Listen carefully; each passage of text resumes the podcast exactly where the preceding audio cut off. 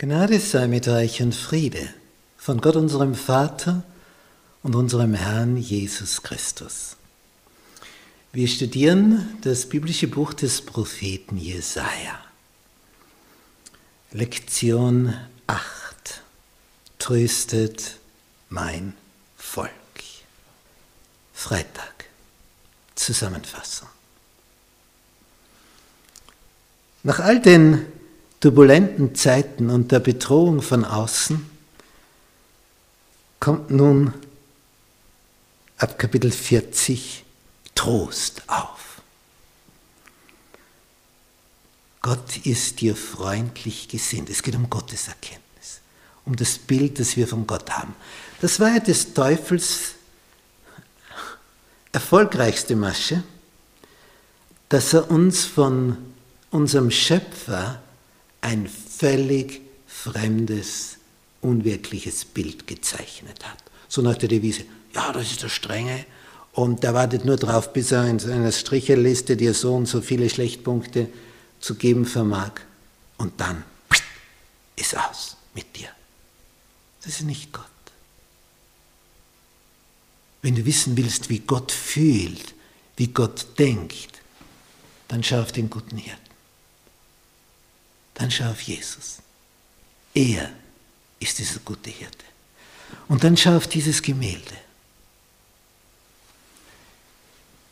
vom Künstler Maximilian Jantscher verfertigt, diesem Künstler aus Österreich, aus der Steiermark. Hier sehen wir die Iguazu-Wasserfälle in Südamerika, an der Grenze zwischen Argentinien und Brasilien.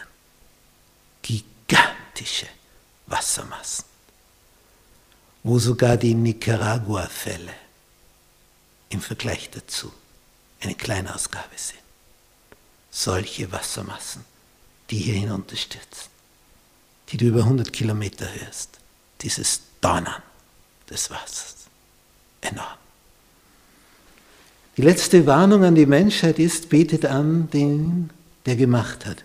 Himmel, Erde, Meer und die Wasserquellen.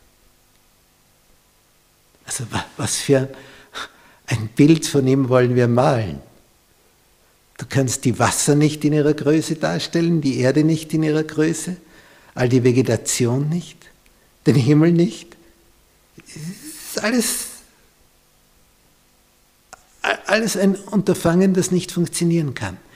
Denn der Herr, er ist der Schöpfer. Er hat das alles gemacht wo wir staunend davor stehen. Und wenn er das nicht so gemacht hätte, dann wäre die Erde nicht bewohnbar. Aber er hat sie so hergerichtet, wenn wir dieses Bild, dieses Gemälde betrachten, dass wir darauf wohnen können.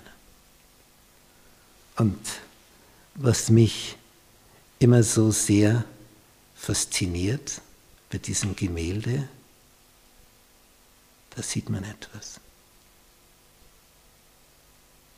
Da steht ein Baum kurz vorm Abgrund.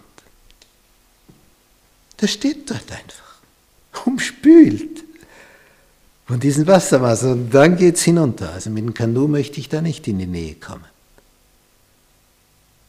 Das wäre der Untergang. Und der Baum, der steht hier am Abgrund, als ob nichts wäre. Er hat auch keine Angst, von diesen Wogen mitgerissen zu werden. Scheinbar. Er steht hier mittendrin, umspült von den Wassermassen. Wir können ruhen in dieser Sicherheit, dass uns Gott liebt, dass er für uns sorgt und dass er ein gutes Ende mit uns vorhat. Und mit dem Ende meine ich nicht den Tod. Das ist ja nur der Anfang vom nächsten. Denn der erste Tod ist ja nichts. Der zweite Tod ist schlimm, weil das ist das endgültige Aus. Aber den müssen wir ja nicht erleiden, zwangsweise. Wir können uns ja entscheiden für das Leben, für den, der das Leben gibt, für unseren Schöpfer. Wir können sagen, da bin ich. Du hast mich geschaffen. Ich kehre zu dir zurück. Ich möchte dir vertrauen, dich lieben, dir folgen, dich anbeten. Du bist das Leben. Du gibst mir die Weisheit. Du zeigst mir den Weg zum Leben. Mit dir will ich dieses Leben gestalten. Und aufhören mit meinen, mit meinem Eigenstolz und Eigentünkel zu meinen, ich wäre der König auf diesem Planeten. Du bist es. Und du weißt, was am besten ist. Und dafür danke ich dir, du liebender, fürsorgender Gott, der du mein Hirte bist mein Schöpfer.